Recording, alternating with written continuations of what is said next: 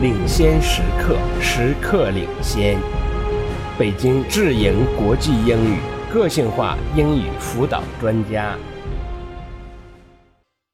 Listen to part of a conversation between an advisor and a student. Good afternoon. Jeff Montgomery speaking. Hello, I am Frida Redfern. I signed up for a course in romantic poetry, but I don't want to take it. I've changed my mind about doing a minor in English literature.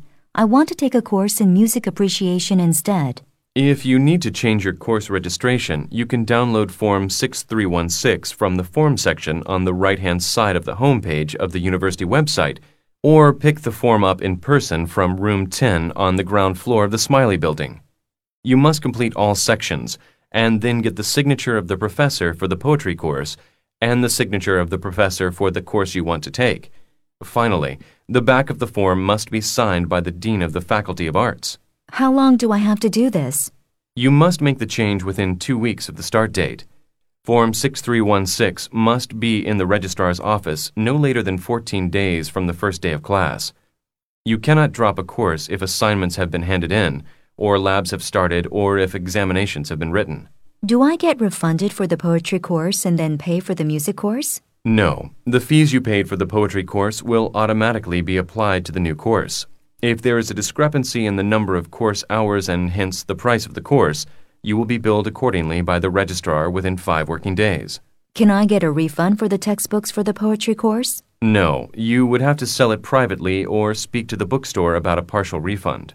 How can I get more information on doing a minor in music? You need to contact the music department advisor. In some cases, you also need an interview with the dean. Is Music Appreciation 310 full or do you think I can get into it? You must contact the music department directly. The music advisor can be contacted at 387 8126. It is a very popular course, so you should make sure you can enroll in it before you withdraw from the poetry course. You may find it difficult to find courses with empty seats to get into at this late date.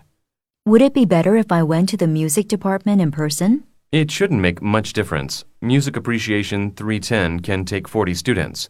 If the course is full, you can try speaking to the professor directly, explaining why you want to get into the course, but it probably won't make any difference. Where would I find the instructor? You would have to find out who is teaching the course, and then check the music building directory to find the office room number to find out his or her office hours. All professors are required to post office hours on their door. Thanks for your help. You're welcome. Good luck with the change.